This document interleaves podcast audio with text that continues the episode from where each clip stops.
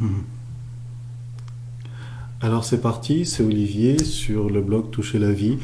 Euh, dans le Seitai 30 minutes live où je vais répondre à vos questions sur euh, la pratique du Seitai, euh, le point de vue culturel que les Japonais ont vis-à-vis du corps, la vie et la santé. Et à chaque fois que c'est possible, dans la mesure de mes compétences, je vais également tenter de démystifier un petit peu certaines choses, euh, certaines euh, rumeurs, des choses qui existent dans le monde des médecines douces, euh, sans pour autant peut-être faire autorité. Je vais tâcher d'éclaircir un petit peu les, les, questions que les gens peuvent se poser à propos du bien-être et de la santé. Alors, on est maintenant avec Martine. Salut, Nicolas, bonjour, bah, tu vois, t'es à l'heure, t'as réussi. Euh, Chantal T, comment tu vas Chantal? C'était sympa de te voir hier, ta visite était très utile pour, euh, pour nous, en tout cas pour Marie-Jeanne, parce qu'elle allait vraiment pas bien. Voilà. Alors, euh, bah, sans perdre de temps, sauf si vous avez des questions maintenant, écrivez-les dans le chat. Je vais tâcher de, de répondre à d'autres questions. Yolande Salut euh, des questions que j'ai reçues sur le blog cette semaine, notamment Ghislaine Le Curieux Lafayette. Ghislaine, c'est une fille qui est d'une gentillesse extraordinaire. Euh, j'ai rarement vu des gens comme elle. Euh, entièrement dévouée à son travail et puis elle me pose, elle m'offre un commentaire sur le sur le blog où la semaine dernière je parlais donc du sommeil et voilà ce qu'elle me dit. Salut Olivier, merci pour l'émission sur le sommeil. Ça m'a ça n'a jamais été mon point fort, mais c'est devenu mon point faible depuis février. Donc je suppose qu'elle dort pas bien du tout. Euh, le travail, le stress, le sommeil euh, passe difficilement 4 heures par nuit au mieux. Euh, quand tu as parlé de la cambrure du dos au niveau de la troisième lombaire, j'ai pas eu besoin de vérifier l'état. Euh, j'ai fait Doki comme tu me le proposais, ça a apporté une détente, les premiers vaillements sont venus, et en même temps que le changement de tension au niveau du bassin. Exactement. Donc, euh, je vais animer une matinée d'information le 14 novembre, il me semble, c'est un samedi, euh, pour informer en tout cas les, personnes qui le souhaitent au niveau du sommeil comment récupérer un, sommeil réparateur, à quoi sert le sommeil? Et quelles sont les choses qui empêchent dans notre vie quotidienne de trouver un bon sommeil? Hier, par exemple, euh, donc euh, pour les personnes qui peuvent venir, venez le 14 euh, novembre, c'est samedi matin, c'est à Rimouski chez les Frères du Sacré-Cœur. c'est trois heures de rencontres qui seront très utiles pour beaucoup de gens qui ont des troubles du sommeil ou qui n'arrivent pas à trouver le sommeil.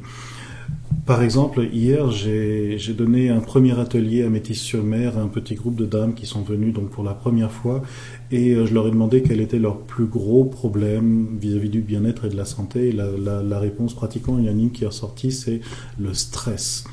Hum, si on pouvait compter le nombre de gens qui sont stressés sur la planète, si on est 6 milliards, on ne doit pas être loin de, de ce nombre-là, à part peut-être les enfants. Euh, le stress, c'est un vrai fléau pour beaucoup d'êtres humains. Euh, et il, a, il, y a des conséquences à être stressé énormes. Euh, moi, je suis pas psychologue, je suis même pas médecin, donc vous devriez peut-être pas écouter les, choses que je raconte, sauf si ça vous intéresse du point de vue culturel. Mais voilà.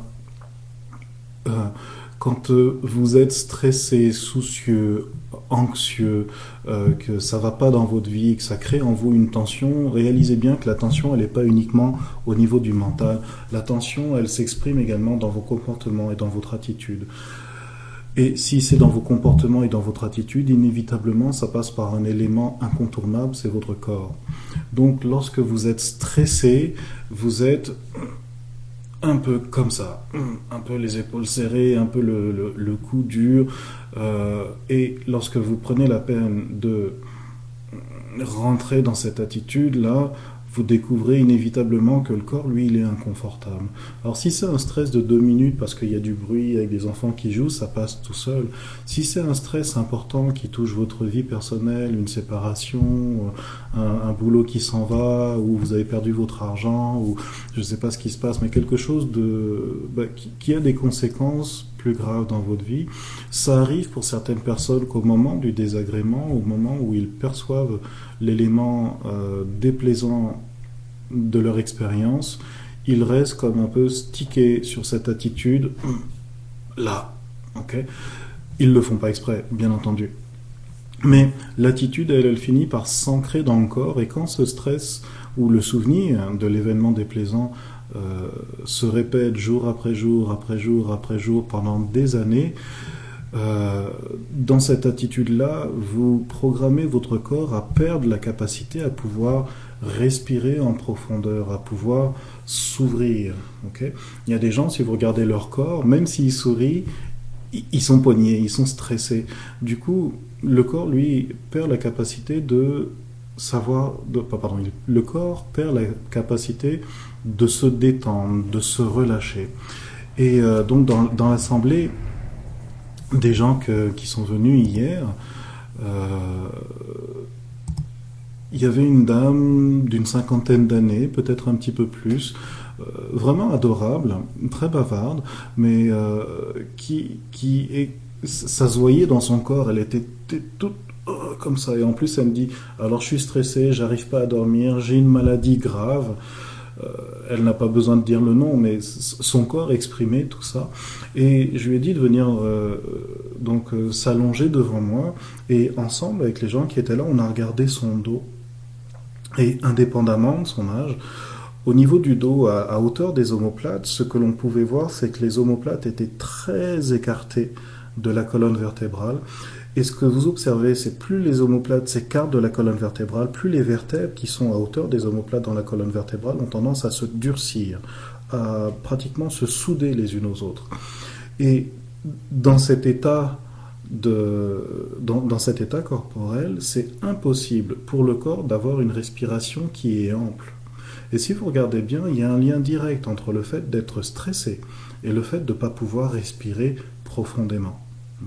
Si vous cherchez, le, par exemple, euh, dans votre expérience de vie, un souvenir qui était euh, un petit peu déplaisant pour vous, euh, vous avez été soucieux, anxieux ou vexé, Hum, si vous faites revenir à votre esprit le souvenir et que vous prenez la peine d'observer ce souvenir jusqu'à ce que vous vous rendiez compte que l'observation du souvenir a un impact sur les traits de votre visage, ou, et, même un, un, impact sur votre attitude corporelle, vous pouvez observer pendant ce temps où vous retrouvez le souvenir que vous respirez pas confortablement. C'est pas possible. Lorsque vous êtes stressé maintenant ou lorsque vous êtes stressé à cause d'un souvenir, c'est impossible pour le corps qui vit euh, le moment du stress de pouvoir respirer avec euh, douceur, avec amplitude. D'ailleurs, quelqu'un qui vous dit Oh, je suis stressé, mais tu peux pas croire, tu peux pas imaginer à quel point je suis stressé, ça paraît pas crédible. Vous voyez bien que le langage corporel n'est pas du tout en accord avec l'image qu'on a du stress. Quelqu'un qui est stressé, il soit il se durcit, ou alors soit il rentre la tête en dedans un petit peu comme une tortue. Et en tout cas, le corps, lui, il est dur. Donc chez cette dame-là, ce qu'on a observé, non, Ghislaine, je sais que tu es là, mais je ne te vois pas, non. Euh, donc quand vous observez le corps d'une personne stressée, vous voyez qu'il n'y a pas de respiration. Et c'est ce que le, corps de cette dame hier soir présentait. Alors on a fait simplement un exercice très simple, c'est euh, Suji Onobasu Taiso. Alors pour Marwan qui me l'a demandé, c'est Suji Onobasu Taiso, c'est le Taiso pour étirer la colonne vertébrale. Vous vous allongez sur le dos. Non, je ne vais pas le faire maintenant. pas aujourd'hui.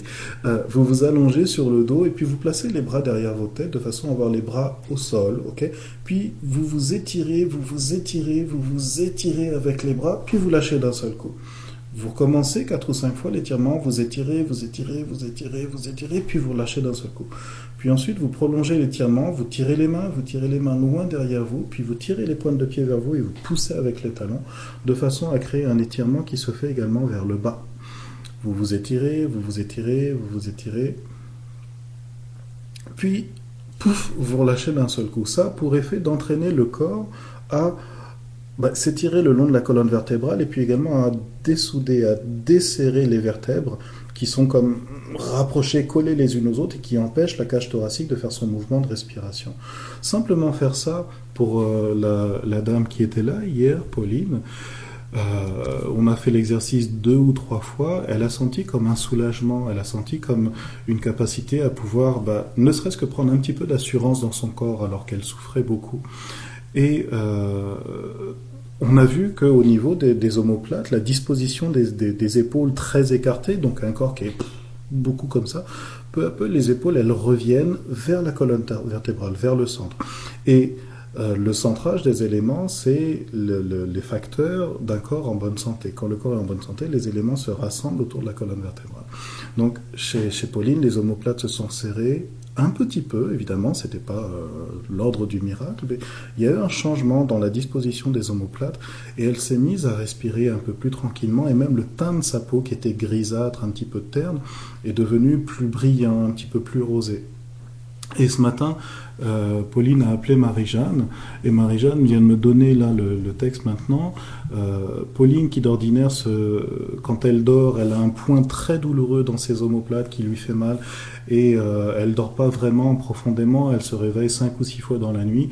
Bien simplement après avoir fait cet exercice d'étirement de la colonne vertébrale, elle s'est réveillée juste une fois ou deux dans la nuit et euh, elle, a l'air d'être quand même pas mal emballée par le résultat, alors que l'exercice a pris quelques minutes simplement à être fait. Donc pour revenir à l'idée du sommeil, et de, bien dormir. Ce qui est très important et que Ghislaine soulevait euh, dans, son témoignage dans, dans le blog, c'est euh, déjà la souplesse du corps et cette souplesse du corps au niveau des omoplates va directement s'accorder avec la souplesse et la résilience du corps au niveau de la hanche et de la région lombaire. Et pour bien dormir, c'est très important d'arriver, d'éduquer le corps à savoir se détendre physiquement, au niveau du squelette par exemple, pour, pour, permettre au système nerveux ensuite de pouvoir basculer dans un autre état de fonctionnement où la conscience s'endort et le cerveau se met à traiter simplement les, les comment dire euh, les, fonctions vitales du corps pour permettre au corps de se régénérer. Voilà, donc c'est un petit 10 minutes, 15 minutes sur, sur le sommeil pour conclure un petit peu la, semaine dernière. Et euh, j'animerai donc une matinée euh, le 14 novembre. Je vous invite à y venir. Même si vous venez de loin, je vous assure que ça, ça vaut vraiment le, le déplacement. Euh, bon, si vous êtes en Europe, on, s'organisera autrement. Je rêve du jour où je pourrais faire mes conférences ou les, les présentations euh, directement par Internet pendant trois heures et toute la planète sera là. Mais en tout cas, ceux qui peuvent venir, qui sont au Québec, même si vous êtes à Montréal ou à, à, Québec, c'est une, une matinée qui vaut la peine euh, d'être, d'être explorée ensemble. Voilà. Euh, je vois qu'il y a du monde d'un seul coup qui est arrivé. Alors Ghislaine, bonjour. Euh... Martine dit qu'elle aimerait bien venir. Bah viens ma petite maman, t'as qu'à venir, écoute, on, t'attend. Hein euh, Marie-Jeanne qui était malade, bah qui est là? euh, une...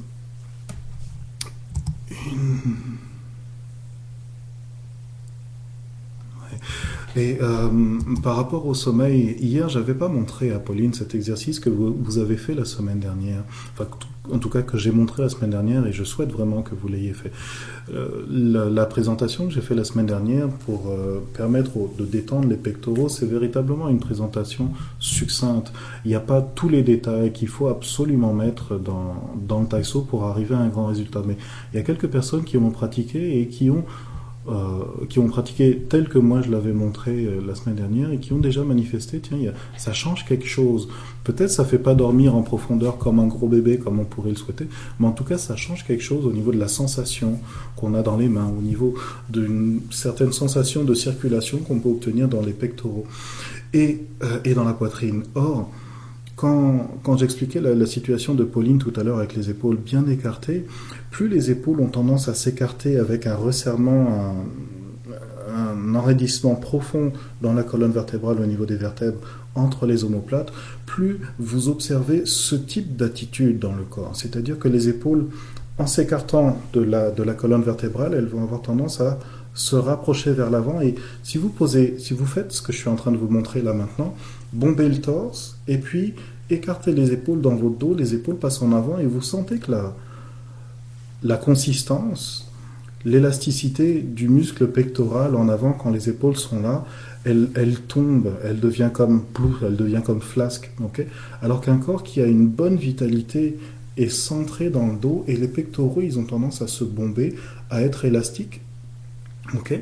Et lorsque les épaules tombent, les pectoraux se relâchent et vous observez que sous les pectoraux, les côtes et les fascias entre les côtes, eux, ils ont tendance à se ramasser sur eux-mêmes, à se resserrer et à se durcir. Du coup, c'est d'autant plus difficile pour le corps d'arriver à respirer en profondeur. Et pour arriver à dormir, le corps votre corps s'organise pour changer son rythme de respiration. Vous passez d'une respiration active à une respiration de plus en plus lente et dans les moments d'endormissement, si vous observez les, jeunes enfants par exemple, ou certains adultes qui respirent fort, au moment où le corps s'endort, où il sombre dans le sommeil, vous avez ce type de respiration. D'ailleurs, c'est la respiration que vous faites quand vous êtes fatigué ou quand vous en avez marre. Hein? Et le corps, pouf, se relâche. Donc j'invite vraiment les gens qui ont du mal à dormir à profiter d'un bon sommeil, soit à revenir à l'exercice de la semaine dernière, soit à, bah, étirer la colonne vertébrale avec l'exercice euh, Sesuji Onoba pour étirer la colonne vertébrale. Voilà.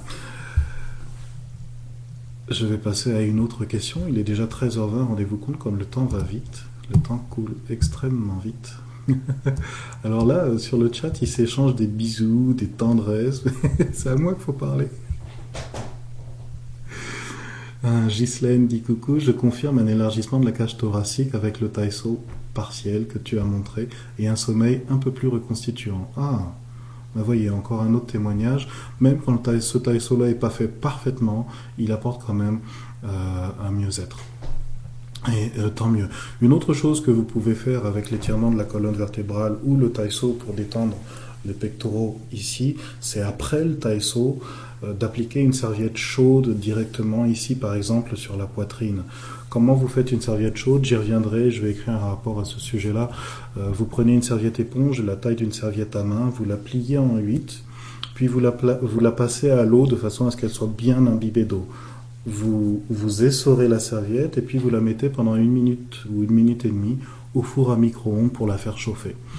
Et lorsque la serviette est, bien chaude, j'en ai pas ici pour vous montrer, mais lorsque la serviette est bien chaude, vous la dépliez de façon à ce qu'elle fasse euh, la taille de vos deux mains comme ça, et naturellement elle sera relativement épaisse. Et pendant qu'elle est bien chaude, vous l'appliquez directement à même la peau sur la poitrine, au niveau du, du sternum sous les clavicules et la chaleur, vous allez la sentir pénétrer dans la poitrine et avoir, si vous êtes très sensible, vous, allez sentir que ça va avoir même un effet sur l'ajustement de certaines vertèbres, notamment la troisième dorsale, en haut de la colonne vertébrale. Ici, vous allez sentir que certaines vertèbres se détendent ou que certaines côtes se relâchent.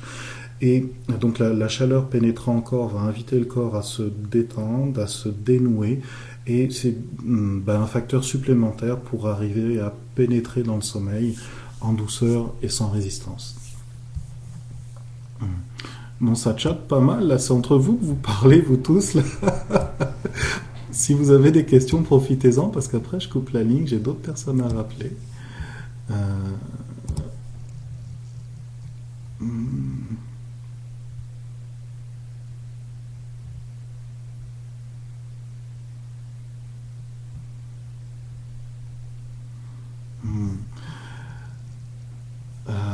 Il y, a tellement de témoignages, je ne veux pas vous embêter à tous les lire, mais moi je suis épanoui par euh, tous les, commentaires, les, témoignages, les questions que vous m'envoyez. Hum. Euh, sur le rhume également, il y a Françoise Mignon, ça fait longtemps que je t'ai pas vue, Françoise, bonjour. Euh, elle vient de découvrir un vieil article sur le blog où elle explique que euh, j'avais donné un conseil pour euh, le rhume. En ce moment, c'est la grande crise de la, de la H1N1. Là, tout le monde est euh, à fond les manettes là-dessus. Il n'y a, vraiment pas de quoi se paniquer, il me semble. Mais bon. chacun a son avis là-dessus. Et pour la grippe, la, solution la plus simple, déjà, c'est d'abord de comprendre que la grippe, c'est un ami de votre santé. Le corps s'enrhume quand il le peut et grâce à la fièvre que dégage le rhume, eh bien le, corps cherche à, se détendre et à régénérer toutes les cellules qui en ont besoin. Et pour aider votre corps, la meilleure chose à faire, c'est de immerger vos, vos jambes dans l'eau jusqu'aux genoux, euh, dans l'eau chaude évidemment, une eau suffisamment chaude qui va inviter votre corps à transpirer dans un délai de 10 à 15 minutes. Et puis vous allez vous coucher. Une fois que quand, vous transpirez, vous, vous essuyez, vous vous mettez dans un pyjama bien chaud, puis vous allez vous coucher. Et euh, bah, ça permet euh, non seulement d'accélérer la guérison du rhume, mais ça renforce davantage le, le, processus de reconstruction du corps. Et Françoise disait, donc elle s'est souvenue d'un conseil que je lui avais donné comme ça, de faire des bains de genoux.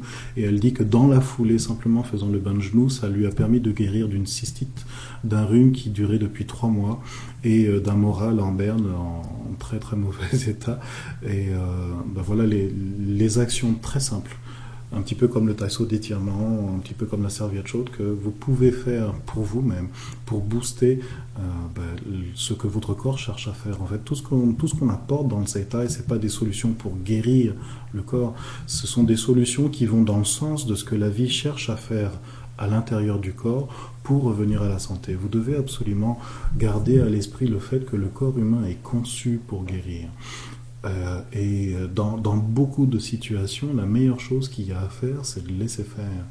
Hier, j'ai ma compagne, Marie-Jeanne, qui a été prise apparemment d'une gastro, de très très euh, grosses euh, douleurs dans le ventre. Ça fait affreusement mal. Moi, je fais des indigestions ou des gastro. De temps en temps, ça m'arrive, donc je sais ce que c'est. Et pensez-vous que je me mets à paniquer quand ça m'arrive? Non, pas du tout. Moi, je suis peut-être un petit peu du genre à à, sourire quand j'ai mal. vous pouvez penser ça si vous voulez. Mais en vérité, euh, laisser faire, c'est la chose la plus simple. Euh, que vous puissiez faire, puisque le corps travaille pour éliminer ça. Si vous voulez accélérer la, guérison, si vous voulez renforcer le travail que fait le corps, lors d'une indigestion, par exemple, c'est de faire la, technique que j'ai moi-même baptisée la patte de l'ours. Euh, qui est une technique euh, qui bah, demande un petit peu de, connaître le, toucher, mais qui est facile à apprendre. Une technique où vous vous servez de vos mains et puis vous ramenez toute la, toute la masse de chair du ventre de votre partenaire, toute la, vitalité du ventre du partenaire, vous ramenez tout ça autour du nombril, puis vous lâchez, puis vous recommencez 3-4 fois. de façon à ramener la vitalité autour du nombril, puis vous lâchez. Et puis ensuite, vous faites doki sur la partie du corps qui est la plus récalcitrante au toucher ça passe relativement bien. Hum, si vous voulez, euh, euh, si c'est accompagné de diarrhée, que c'est très douloureux, ce que vous pouvez faire pour aider, par exemple, aussi, c'est euh, bah, aussi de faire un, bain de genoux, donc immerger les jambes jusqu'aux genoux dans une eau bien chaude qui fait transpirer. Pour favoriser la transpiration, ce que vous devez faire aussi, c'est d'abord de boire un grand verre d'eau couvrir le dos avec une, couverture, un chandail, quelque chose qui garde la chaleur, et euh, bah, plonger les pieds, et ça va favoriser donc euh, davantage la, transpiration. Hmm.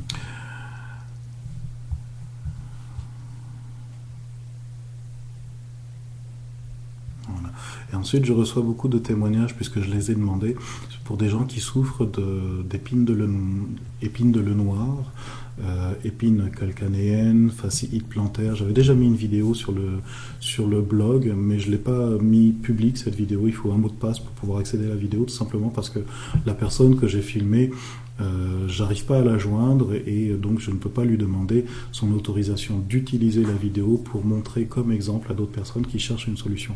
Donc l'effet que j'aurais voulu avoir est euh, profondément réduit et euh, ben, comme je sais qu'il y a beaucoup de gens qui souffrent de ce problème-là, je suis en train de composer un, rapport. J'ai fait une étude sur Internet pour aller voir un petit peu euh, les choses que l'on sait, les, les méthodes euh, qui sont populaires face à ça. Et je me rends compte qu'il n'y a pas beaucoup de solutions pour ce problème-là, alors que c'est très simple. Et une personne qui est prise de facile plantaire ou épine de lemoine, épine de lenoir, pardon, euh, ici au Québec, ça peut aller entre trois mois et un an de thérapie à raison d'une rencontre par semaine. c'est, ça me fait réagir parce que euh, c'est tellement simple de se libérer de ce problème. C'est tellement simple quand, on comprend que l'épine de le, noir, la fasciite plantaire, c'est pas sous le pied qu'il faut chercher la solution, mais ailleurs.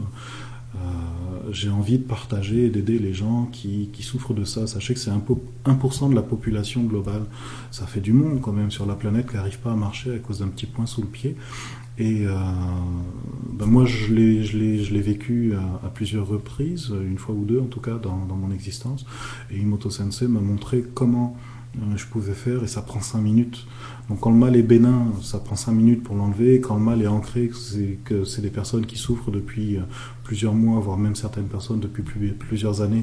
Et il y a d'autres personnes, c'est plusieurs années, les deux pieds. Donc rendez-vous compte, c'est une immobilisation euh, insupportable, c'est de la douleur pour rien, et on n'a pas de solution pour ça. Donc euh, je, suis en train de rédiger un rapport, d'ailleurs j'étais en, retard en ligne à cause de ça, parce que j'ai tellement la, tête dedans que j'ai oublié l'heure. Euh, donc j'écris un, un, rapport et puis je vais le donner en test à certaines personnes pour voir ce qu'elles sont capables d'en tirer, pour voir si ce rapport est vraiment aidant.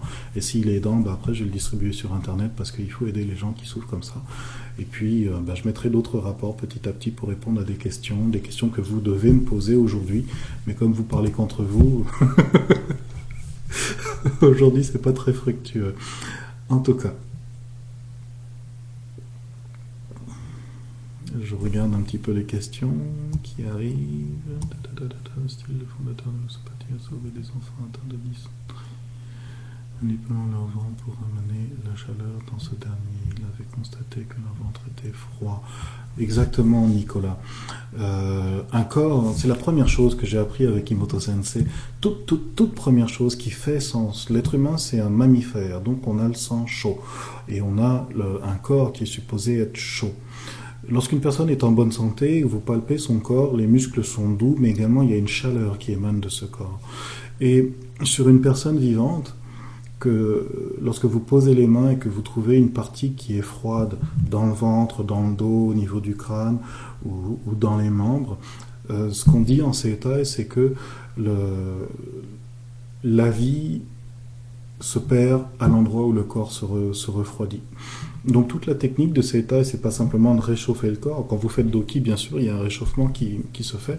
Doki, c'est la, la technique de la position des mains. Euh, mais euh, toute la, technique de ces tailles, en allant dans le sens de ce que la vie cherche à faire à l'intérieur du corps, c'est d'activer le, dynamisme des cellules, d'activer la circulation du sang pour que la chaleur revienne. Et quand le, corps se remet à fonctionner, inévitablement, les parties qui étaient froides, malades, en se remettant à fonctionner, participe elle aussi à produire la chaleur humaine dont on a besoin. Donc euh, oui, cet ostéopathe qui, euh, qui soignait les enfants atteints de dysenterie en manipulant, en manipulant leur ventre pour amener la chaleur dans le ventre, bah, il avait bien raison. Et ce constat euh, d'observer le, le, ventre froid chez ces enfants, c'est très habile parce que souvent on passe à côté de ça. Quand on a l'habitude d'observer le corps humain et de comprendre la maladie uniquement à partir des éprouvettes ou d'appareils d'analyse, on perd l'instinct naturel de, toucher et on perd une qualité énorme dont dispose l'être humain, c'est euh, ben, sa, sa sensitivité, sa capacité à percevoir et à découvrir le monde. Euh, comprendre la santé d'une façon qui est tout à fait différente que si c'est une machine qui vous dit si vous êtes en bonne santé ou pas. Lorsque vous touchez, euh, vous comprenez, vous ressentez des choses d'une façon beaucoup plus profonde et beaucoup plus intime que euh, si c'est une machine qui vous ausculte. Donc voilà, je pense que les, ostéopathes disposent d'un bel outil, au même titre que les, praticiens de CETA, c'est d'utiliser leurs mains pour sentir ce que fait la vie et non pas simplement utiliser les mains pour agir sur le corps afin d'initier une guérison. Le principe est différent. En tout cas, moi j'ai beaucoup de respect pour les gens qui prennent la peine d'étudier le CETA ou l'ostéopathie, parce que je crois que ça fait partie des arts majeurs manuels euh, que l'on peut apprendre pour aider l'autre. Hmm. et Tao. Christian, toi, tu as toujours des questions de folie. Christian me demande si je pourrais parler du hara. Le hara, hara, hara. Hmm. C'est un vaste sujet. Comment est-ce que je peux le résumer dans les cinq minutes qui nous restent? Le hara. En japonais, ça veut dire ventre. Et euh, ceux qui connaissent le mot hara sont souvent des gens qui sont intéressés ou qui bercent dans les arts euh, japonais, euh, notamment les arts martiaux, mais pas exclusivement. Le hara, c'est tout un univers au Japon, c'est tout un monde. Euh, il y a le mot haragei qu'on qu'on utilisait autrefois dans certains arts martiaux, qui signifie d'une certaine façon d'avoir l'esprit ouvert ou l'esprit en éveil ou la perception branchée sur d'une certaine façon le, qui-vive pour percevoir toute situation dangereuse qui peut venir à moi, tout euh, signaux de, mise à mort qui peuvent venir à moi.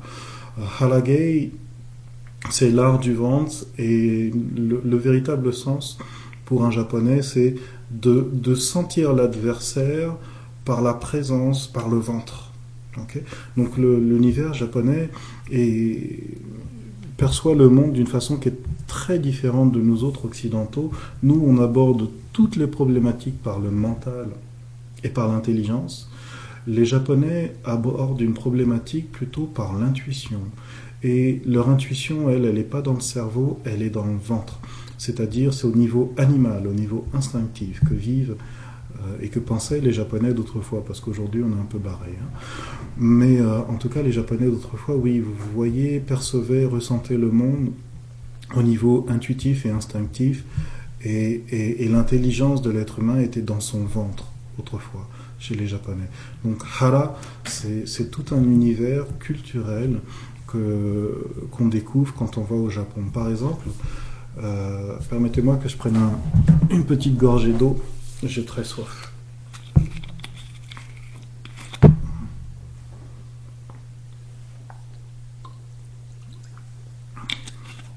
Alors voilà. Euh, il fut un temps où j'avais un ami qui était euh, acteur d'une euh, troupe de théâtre, de théâtre no. Je ne sais pas si vous connaissez le no japonais, c'est une forme théâtrale extrêmement lente. chargée de, poésie et de textes extrêmement longs où les mouvements sont très lents et l'esthétique du no repose sur la maîtrise du verbe et l'ajustement de, des postures par rapport au verbe, par rapport à la, à la prose. Et euh, donc il était comédien, euh, acteur de no, et il voulait absolument que je m'entraîne euh, avec lui. Donc il, se mettait au milieu de, son salon et puis il récitait des textes que je connaissais pas. Et il me dit c'est pas grave, tu connais pas les textes, viens avec moi. La façon dont il se disposait a été surprenante parce que c'est exactement la même façon que j'avais apprise dans l'école Yagyu Shinganryu, euh, dirigée, une, école de d'arts martiaux dirigée par euh, Monsieur Shimazu. Et il m'invitait à prendre exactement la même posture où j'étais très bas sur mes jambes et en même temps extrêmement cambré. Alors autant vous dire que ça n'a pas d'allure, ça, ça paraît euh, très très très étrange, mais il me dit oui c'est comme ça qu'il faut se tenir pour que ta voix elle vienne du ventre et non pas de la gorge. Donc j'ai adopté la posture et puis c'est pas si difficile que, que ça pour moi parce que je la connaissais déjà, mais j'étais surpris de voir que dans un art théâtral, presque ou, presque on danse, on, adopte une posture qui est la même que dans, certaines gardes d'arts martiaux, parce que il faut que l'acteur soit pleinement dans son ventre. Donc, vous voyez, comme la notion du hara euh, dans, dans, la culture japonaise est extrêmement vaste et elle touche pratiquement tous les secteurs. J'avais même une amie dont la mère était euh, maître d'arrangement floral, ikebana. Et ça se voyait lorsqu'elle euh, organisait un bouquet, lorsqu'elle créait un bouquet. Elle n'était pas simplement dans euh, mettre des fleurs comme ça dans, son bouquet. Il y avait toute son attitude qui paraissait pleinement unie dans son corps et tous les gestes qu'elle faisait partaient véritablement d'un centre qui se trouvait ici. Ce que ça veut dire dans la culture japonaise, c'est que le hara, en tout cas, comprenez ça, c'est le centre de la vie pour les vieux japonais. C'est dans, dans le ventre qu'on porte la vie, c'est dans le ventre qu'on digère l'alimentation que, que, que, nous mangeons. C'est dans le ventre que nous vivons beaucoup de nos émotions. Il y a des gens, ils sont stressés, ils disent j'ai une boule là. Donc le ventre, pour les Japonais, c'est véritablement un centre intense d'activité qui touche notre activité humaine. Euh, donc c'est un, centre intense d'activité et cette activité plus son centre se trouve bas en profondeur dans le ventre, plus la puissance de l'être humain euh, se, dé, se, déploie et devient véritablement énorme et centré. Donc euh, peut-être s'il y a une chose à retenir à propos du hara, c'est que c'est le centre de la vitalité. Et ce centre, il doit être profond, intense et...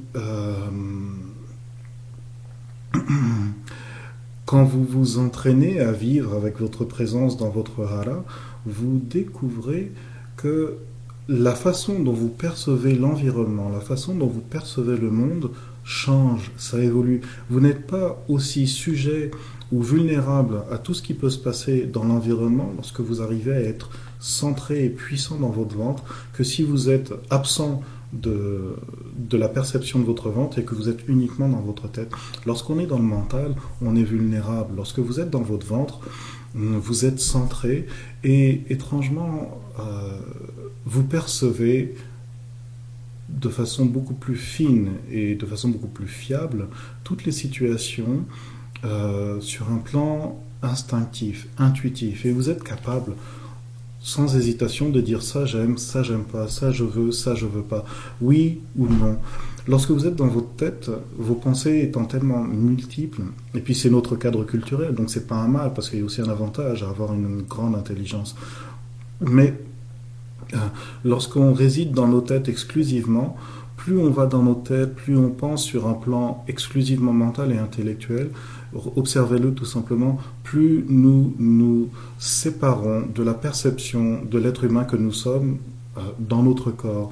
Et regardez la, civilisation à laquelle on est arrivé. On est entouré de gens qui ne connaissent pas leur corps. On est entouré de gens qui n'ont pas de relation immédiate avec leur corps, autrement que quand ils sont malades ou quand le corps fait mal.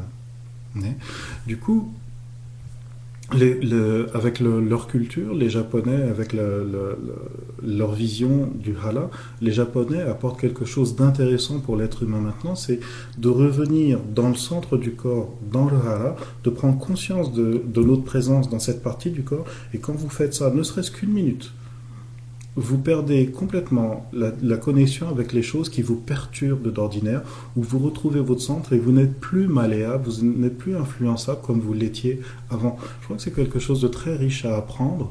Euh, et il n'y a pas besoin de retourner dans le, Japon médiéval pour retrouver ça.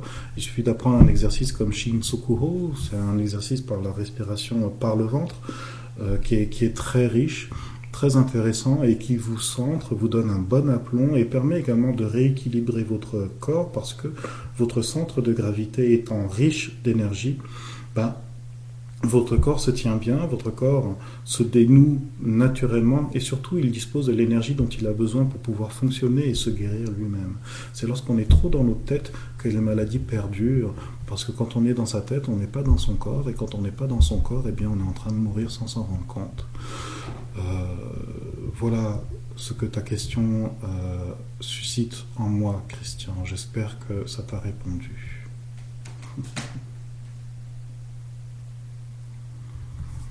Alors il est 13h43, j'ai beaucoup parlé.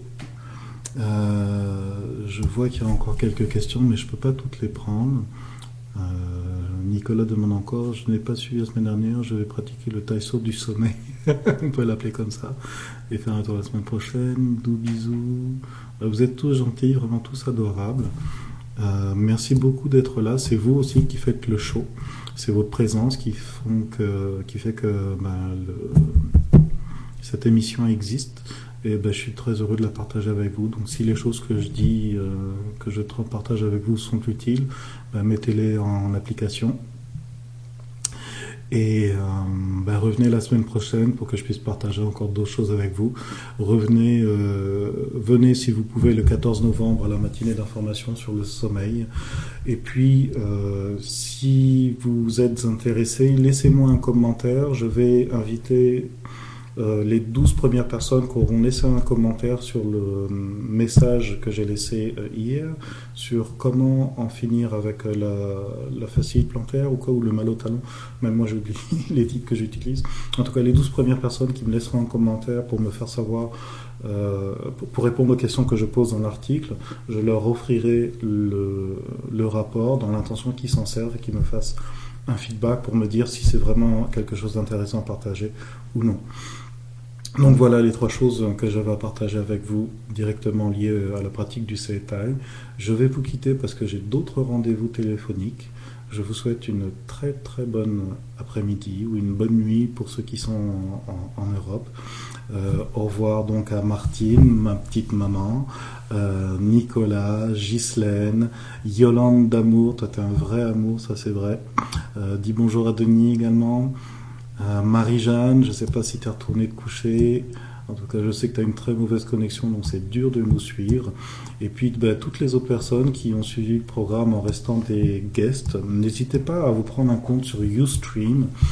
Euh, c'est comme prendre un compte sur Hotmail ou Gmail, c'est pas plus compliqué que ça. Et ça vous permettra, tout en suivant le programme de la même manière que là, de poser vos questions directement. Et puis sachez que j'aime beaucoup savoir à qui je parle.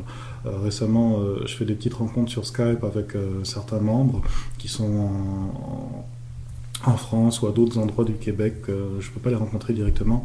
Et sur Skype, eh bien, on, est en vidéoconférence, on se voit, et, c'est vraiment sympa. Vous n'imaginez pas la différence que ça fait quand vous voyez la personne à qui vous parlez, et, ou quand vous savez à qui vous parlez. Donc, euh, soyez pas timide, inscrivez-vous, prenez-vous un compte sur Ustream, et puis la semaine prochaine, rejoignez-moi encore euh, en accédant cette fois-ci au chat, ou sinon, euh, voyez l'émission en différé sur le blog Toucher la vie, où là, vous serez obligé de vous inscrire pour pouvoir revoir l'émission. En tout cas, je vous souhaite une très très très bonne euh, après-midi ou une bonne nuit à tous, un bon sommeil. Si vous savez que vous avez du mal à dormir, ben, faites votre taïso, faites une serviette chaude, étirez-vous. En tout cas, euh, faites quelque chose, bougez-vous et puis allez faire un gros dodo, faites de beaux rêves. Bonne soirée et à bientôt.